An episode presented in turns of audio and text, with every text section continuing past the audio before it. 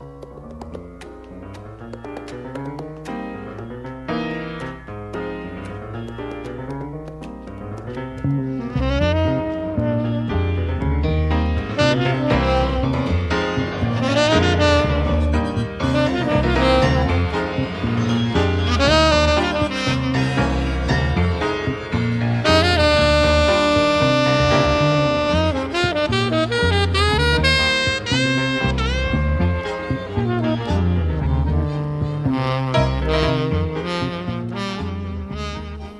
y razón de las Madres de la Plaza de Mayo.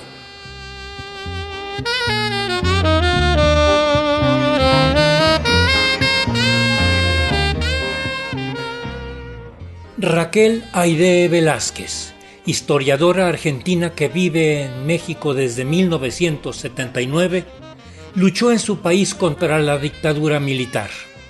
Sufrió la represión estuvo presa en un campo de concentración. Le hemos solicitado nos platique sobre las madres de la Plaza de Mayo. La hemos acompañado con la pieza de Gato Barbieri, Nunca más, que interpreta él en la parte instrumental, y otra versión cantada por el grupo Santa Cecilia. Comenzamos.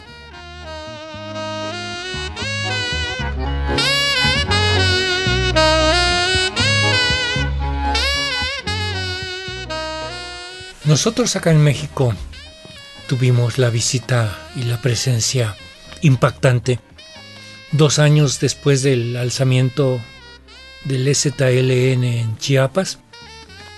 Llegó para esos encuentros, primero el encuentro de las organizaciones de América y después el intergaláctico que se le llamó y ahí estuvieron las madres de la Plaza de Mayo de Argentina, a quienes eh, en general sentimos como una autoridad moral gigantesca.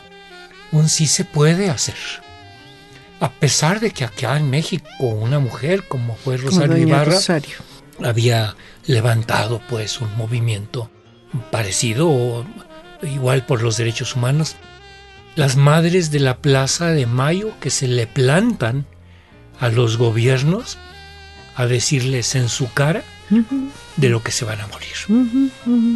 Platícanos un poco cómo surge esta agrupación que tiene que haber tenido un origen. ¿Fue Eve de Bonafini o fueron otras compañeras? Fueron muchas, fueron muchas. Pero las nucleares fueron como 12, 14 más o menos y fue el hecho de que las desapariciones, las desapariciones en Argentina comienzan antes del golpe de Estado, ¿no? Hay compañeros desaparecidos, pero ya así como en una aplicación sistemática de finales del 74, principio del 75. Pero con el golpe militar el 24 de marzo, eso es algo sistemático, y la familia allá era normal de que te detenían y la familia iba y te buscaba aquí, allá, este, a la comisaría de acá, aquí, pero ya en ese momento tenían que ir a los cuarteles militares. Entonces estas mujeres empiezan a verse y empiezan a platicar, ¿no? O sea, cómo fueron sacados de su casa, con la violencia que los sacaban, la forma en que los sacaban, y todo eso. Y entonces ellas se empiezan a encontrar en distintas comisarías, en distintos lugares, y le piden a la iglesia que interceda por ella, porque ves que haya hasta pagado por el Estado, por cualquier contribuyente, están todos los capellanes del ejército. O sea, esa separación Estado-Iglesia apenas empieza a darse, ¿no? Y entonces este, las mamás estas iban a ver a los capellanes, los capellanes, algunos directamente les decía, ya no lo busque más, porque su hijo se fue a Europa con una muchacha. Pero entonces ellas empiezan a, juntar, a juntar, a juntar, y bueno, en, en 77, es en abril de 77 donde ellas dan la primera vuelta caminando alrededor eh, como si fuera el zócalo aquí, pero allá hay un obelisco entonces dan una vuelta y dan la vuelta, porque no les permitían estar, enfrente está la casa de gobierno, este, no les permitían pararse en la casa de gobierno porque molestaban. Entonces lo que ellas hicieron fue comenzar a dar la vuelta los jueves, ¿no? Como una forma de manifestarse, como una forma de exigir la aparición con vida de sus hijos y ese fue su inicio y su reivindicación de sus hijos, ¿no? Porque además eh, una de las características es que de los compañeros, que algunos compañeros, dependiendo de los papás, sí les decían que estaban militando, otros compañeros no decían que militaban, ¿no? Entonces algunos papás sí sabían y sí de todos modos lo buscaban, pero otros no sabían por qué se los habían llevado. ¿no?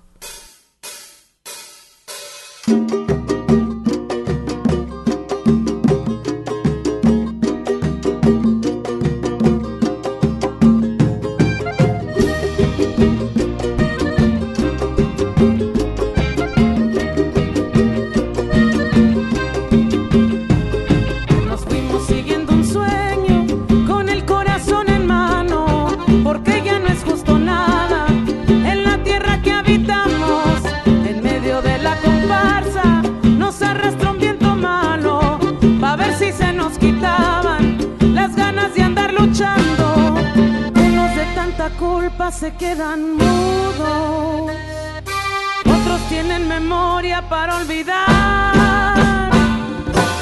Si la violencia es un espejo que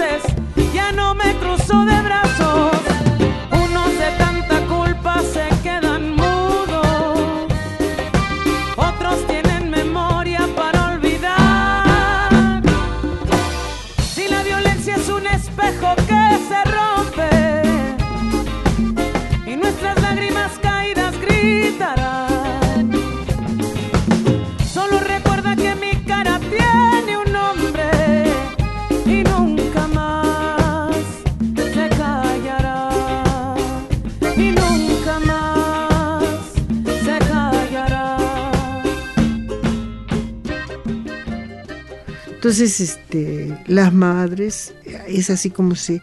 Hay un evento que yo sé que es en diciembre, pero no me acuerdo si es diciembre de 76 o diciembre de 77, que ellas intentan hacer una, un desplegado en el periódico, pero tenían infiltrado ahí a un individuo que después, este, ahora tiene no sé cuántas condenas a perpetua, porque él, eh, aparte de haberse llevado de ahí, él decía que era familiar de desaparecido. Y entonces este, marcó a 12 personas, dos monjas francesas, unas mamás de, de compañeras, papás, que los detienen, mm, los detienen y, y pues eh, a las monjas francesas, algunas mamás, eh, en ese momento las tiran en el río de la Plata, pero los cuerpos llegan a la orilla, o sea, los cuerpos llegan a la orilla, entonces los encuentran, de todos modos algunos los ponen como NN porque apenas los identificaron hace poco los antropólogos físicos, otros van a Montevideo, a la otra orilla, y, y digamos, el movimiento de las madres se fortalece, porque bueno, si estamos hablando de 30.000 desaparecidos, más bien que hay muchas mamás que se mueven, papás también, los papás son menos, pero ese movimiento no es solamente en Buenos Aires, que eso es una de las cosas que normalmente se desconoce. El movimiento de madres de Plaza de Mayo, hay madres en Córdoba, hay una señora en, es Salto, Jujuy, es una señora que años caminó sola, hizo su caminito sola, porque las otras mamás no se animaban a precisamente porque tenían otros hijos y, y pensaban de que podían desaparecerle los otros hijos, ¿no? Y entonces la mamá esta, Aredes es su apellido de la señora, caminaba solita, caminó solita muchos años, no hace mucho que se murió esa señora.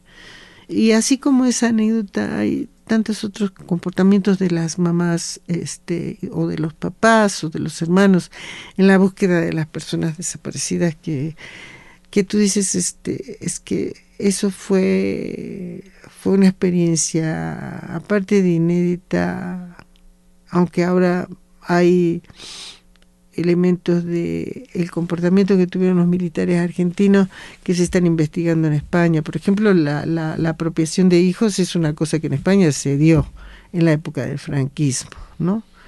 Y, y hay otros elementos. Pero cómo estas dictaduras este, tan de derecha y tan este, eh, tratando de, de conservar algo que, bueno, sí, propio, ¿no? Porque en general la, el ejército argentino está conformado por gente de clase poderosa, ¿no? Solamente la tropa es la que no tiene dinero, pero los demás este, tienen, son, son muy poderosos económicamente, ¿no? Pero ahí es donde ves tú la metodología que también ellos estudiaban de otros lados para ver qué, qué les aportaban, ¿no?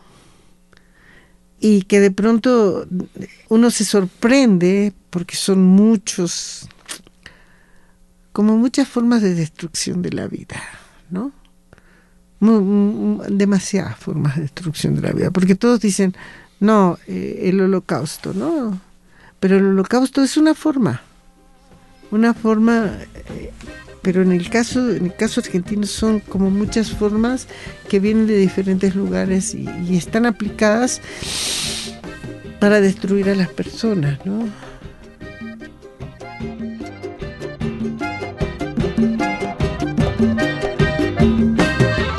¿Cuántas veces velamos la misma historia? ¿Cuántas mentiras nuevas se contarán? Espejo que se rompe. Y nuestras lágrimas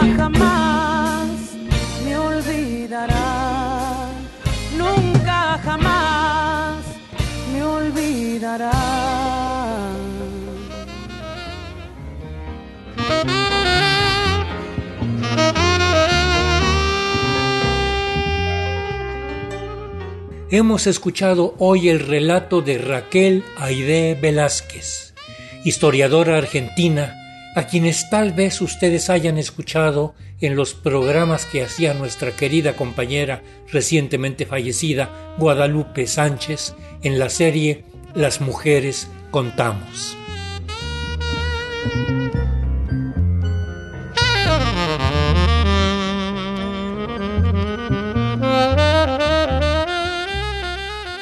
La asistencia de producción y redes sociales, Analía Herrera Govea.